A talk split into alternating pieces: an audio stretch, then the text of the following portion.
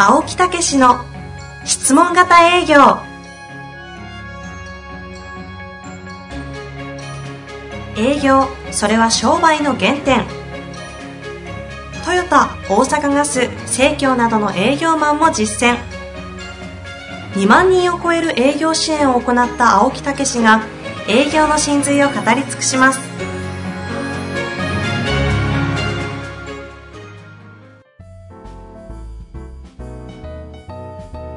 こんにちは、遠藤和樹です。青木武の質問型営業。青木さん、本日もよろしくお願いいたします。はい。よろしくお願いいたします。さあ、今日こそ質問にも入りますので、あ、そうですか。はい。はい。ありがとうございます。はい。はい。えー、経営者、小売業の42歳の方からご質問いただいております。お青木先生、遠藤さん。いつも通勤中に楽しくポッドキャストを拝聴しています。ーありがとうございますありがとうご。ざいます。私どもの会社はアメリカで錦鯉の小売販売をしております。はあ、アメリカで。来ましたよ、グローバル。へえ。ちょこちょこ最近ありましたね錦鯉をアメリカで。日本のね、価値すごいものですからね。ええ質問型営業で学んだフレーズ。お、英語です。え。うん。by the way, ええ for example, why, but in fact, but in fact. 全部訳してもらえますか？By the way, ところで、for example, 例えば、why, なぜ、あ but in fact, しかし、現実はとかですか？あこういうフレーズありましということは？あ、ということか。ー。え情けない。but は入るそうですね。but, in fact ですね。あーはい。これを、これらを英語で実際に使わせていえ。ただバッいております。トはあんまり良くないんじゃないかな。あら、イエス、え？うん ?Yes, in fact, うんそうですね。お.オフコ、オフコ。続けていきます。はい。そこで、今回お聞きしたい質問は、はい。絵画、骨董、陶器など一点物の美術品に対しての質問型営業の考え方です。おーこの方、頭整理されてますね。え錦鯉は泳ぐ宝石と言われるように、ペットというよりは美術品の感覚として扱われますえ。。ほ価格帯は数万から数千万円と、とえーても幅広く、う。すごいね。同じ錦鯉は一匹としておらず全て一点物になります。はその値付けは販売業者の見立てとなり、一般的にはとても曖昧で分かり分かりにくいものですあ。。うん。また、もちろんそれらは鑑賞用の趣味、思考のものとなります。うん。美術品の営業で青木先生の教え通り、現状欲求、解決策欲求の再確認提案という5ステップを踏んだとしても、うん高額な一点物の場合、その商品が気にならなければそこで終わってしまいます。美術品は趣味思考ですので、うん欲求はこれが欲しいという物欲であり、解決策は問題解決というよりも、購入することで物欲が満たされ、その美術品をめでること、うんということになると思います。こちらは何としてもこの錦鯉をお客様に気に入っていただこうと考え、その商品の魅力を力説し、うんついつい説明型営業に陥ってしまいます。はい青木先生の考える美術品の質問型営業のやり方をご教授いただければ幸いです。よろしくお願いいたします。はい。すごい質問が来ましたね。うん。そうですね。うんまさに価値を提供するっていうね、その人の持ってられる、えー趣味思考にぴったりと合う。うん、そこに、ねね、これが欲しいと思うはい。というようなことですよね。もうほとんど対象がいわゆる、まあ、富裕層というような部類の方々を、えターゲットになるんでしょうね。はい。これ、簡単なんですよ。あら。この間がいいですね。はい。簡単ですか、簡単なんです。うん。ええ簡単って言った方がいいと思うんですよ。ほうほう。難しくすると、あの、どこまでも難しくなりますから、いやなるほどですえシンプえルねえ。えなぜ、この錦鯉という、この趣味を持ったのか。何が魅力なのか。あということなんです。ええなるほどあるいはその、ねその、恋が気に入ったら、なぜこれがいいのかって。うん。ということに入ってきますよね。あ。うんうんえうん。だけど、その、一番大きい、大きいというか、ひ広い、まず入り口としては、はい。なぜこの恋に興味を持ったのか、うんうん。ええというところから、はい。その人の考え方とか生き方とか、うん。ええいうところをですね、引き出して、あええそこを承認する、あるいはものすごく褒めてあげるあ。。すごいですねっていうことなんですね。うんうんえうん。で、実はですね、これね、あの秘訣中の秘訣なんです。出ました。で、出ました。自分で教えました。私の役目なんですけどそうそう そう。ええ、実はね、はい、現状欲求解決策、欲求の再確認提案の前にすっげえ大事なことあるんですよ。すっげえって言っちゃいましたね。ええ、はい、すっげえ大事なことあるんです。何ですかね。ええ、それは、相手との人間関係の結び方です。ええだから、あの、わかりやすいんで、現状要求解決策っていうのは、まあ、あの、例えばアプローチで、まず現状要求聞いてご提案して、それで、今度は具体的なプレゼンで、また現状要求っていうのはあると思うんですけど、はいそのアプローチで現状ちょっと要求を聞いて、そこからところでで人間関係を結ぶというパーツですよね。うんうん、ええまあ何回も申し訳ないんですけど、最強フレーズ50の中にはそのパーツを入れて、具体的な質問方法も書いてありますけどね。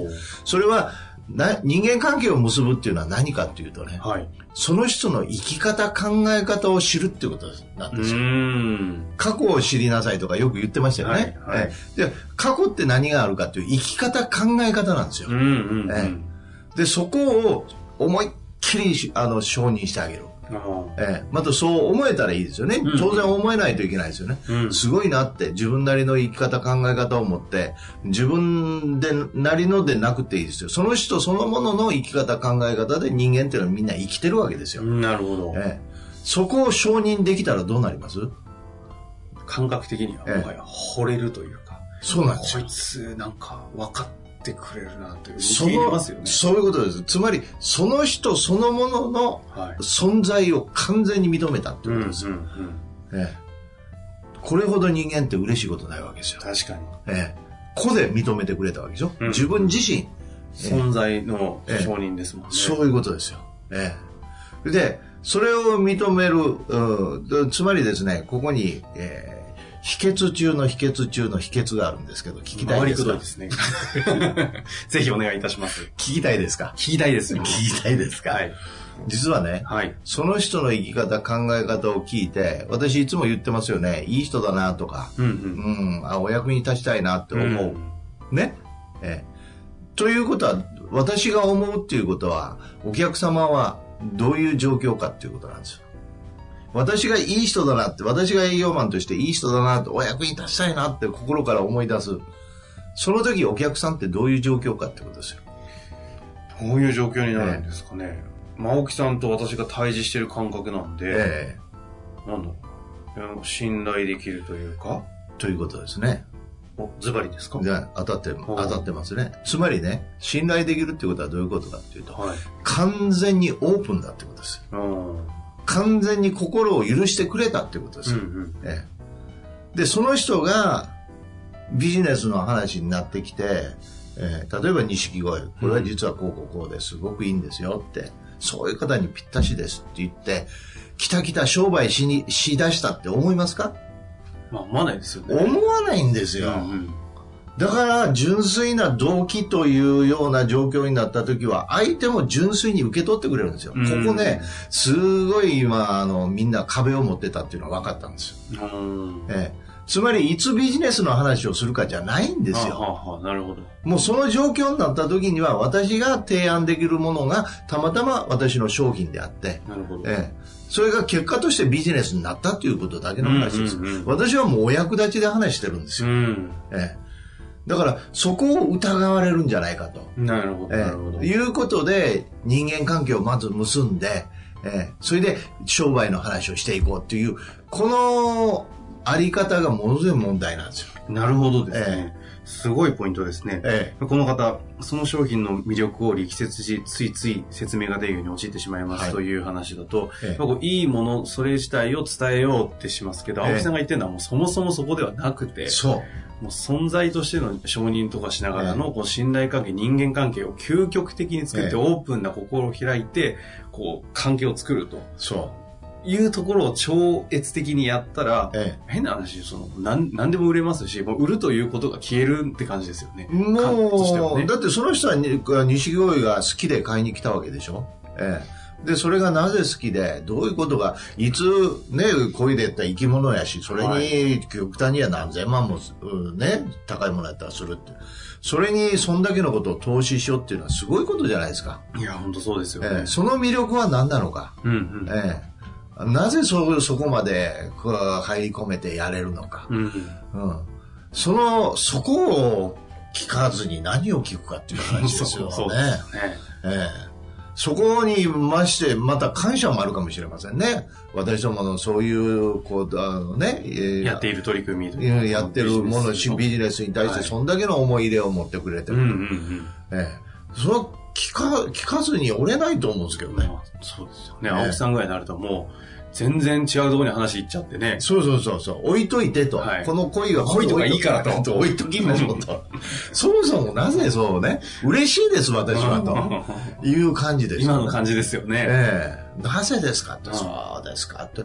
そうすると思わずね、いやー、そしたらこのね、2000万しますけどねっていう話になりますよね。えー、でもそこにね、あの、ビジネス臭さはなくなると思うんです確かに。ええ。てかまさにこれあの、この方の言い方としては、ええ美術品の質問型営業っておっしゃってますが、まあ、ある種こう、富裕層というかね、本当にこう、もう、お金を有している方々の、に対する質問型営業のやり方としては、こう、もう、なんですか、あ、テクニックっていう話を超えて、なんですかね、だからその富裕層どうこうっていうんじゃなくて、はい、富裕層であろうがなかろうが、うんうん、あ、そう、関係、まあ関係ないっちゃ関係ないです、ね、えー、もう、だからそこのね、はい、やっぱりなぜそのことに対するその思いを持っていただいてるか、うん、持ってられるかっていうね、うん、うん、そこをやっぱり聞くっていうことが一番重要なことだと思うんですよね。なるほど。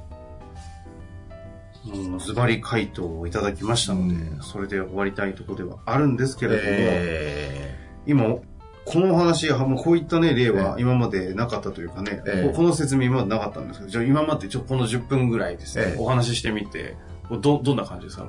だからそういうところへ入って、だから人間関係ということをですね、はい、あの、結んで現状欲求っていう話を、あの、してましたけど、うんうん、してましたというか、私はそういう気持ちでしてたんじゃないんですけど、なるほど、なるほど。人間関係を結んで、その中で本当にお役に立ちたいと思って、こっち側が営業マンが思うということは、完全にお客様も信頼していただいてオープンになってる。うん、うんうんそういう中で私どもが提案できるもの、お客様にお役に立てられるものは何なのかというと、専門の今のビジネスやってるものであると、えいうところがあって、あそしたら本当にお役に立つものはありますよと。いうことで、まあいや、これ軽いクロージングですよね。えそこから、じゃあそうそういうことでこういうものはいいと思うんですけど、もう一度ちょっと改めて現状からあの、聞かせてもらえませんか？ということで、現状要求解決策、要求の再確認で、やっぱり最後は、やっぱり間違いないですと。うん、これは絶対いけあの、お役に立つと思いますよっていう中で提案するっていう。なるほどですね、えー、それで、そういうね、特にこういう、まあ、商品、価値ある商品、えー、というんですか、そういう、なんていうんですか、そういう商品を。あの、錦鯉やそういう趣味思考のね、なんですよ。高級商材、高額商品ではないですよね。うん、まあ、どちらか、だから高高級商品。美術品とか、ええ、そういう類ですか？美術品であろうが、ね。はい、家であろうが、はい、えー、そういう何か高額な商品ね、うん。うん、え。ー、というものであればあるほど、やっぱり相手の生き方、考え方っていうところをしっかりと聞いて提案していくっていうことですね。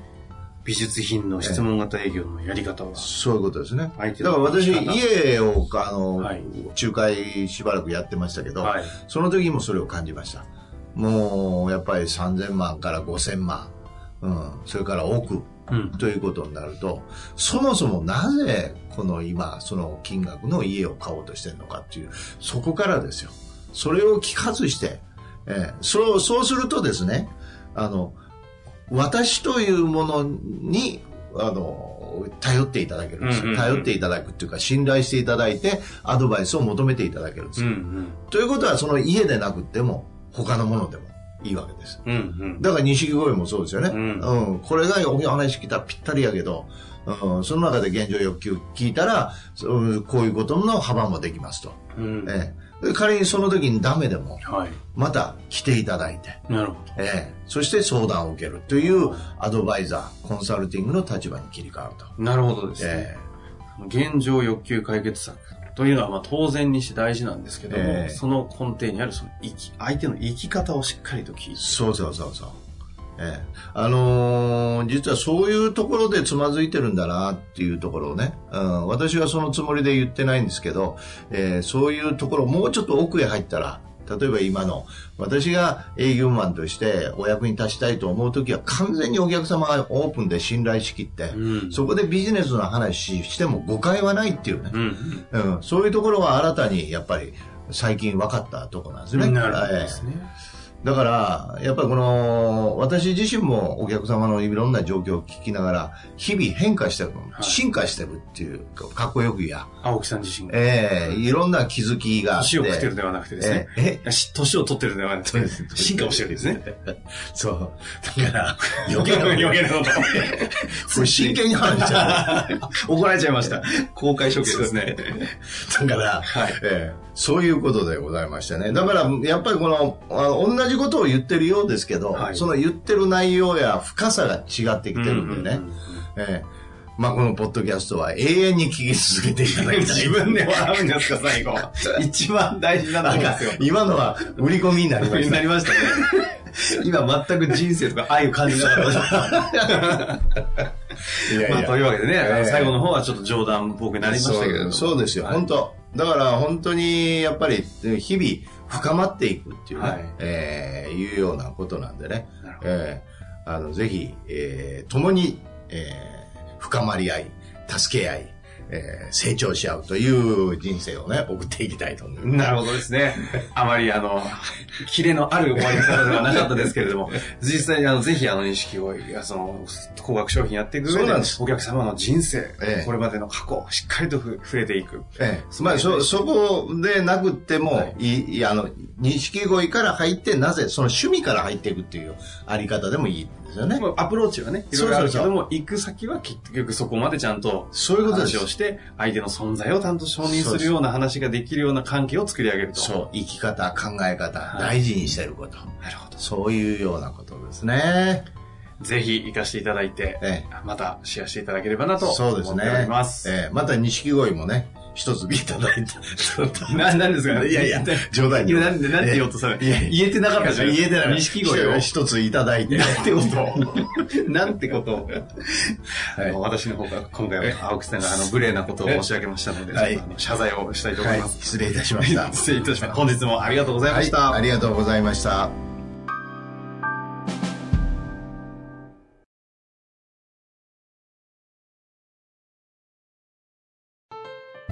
本日の番組はいかがでしたか？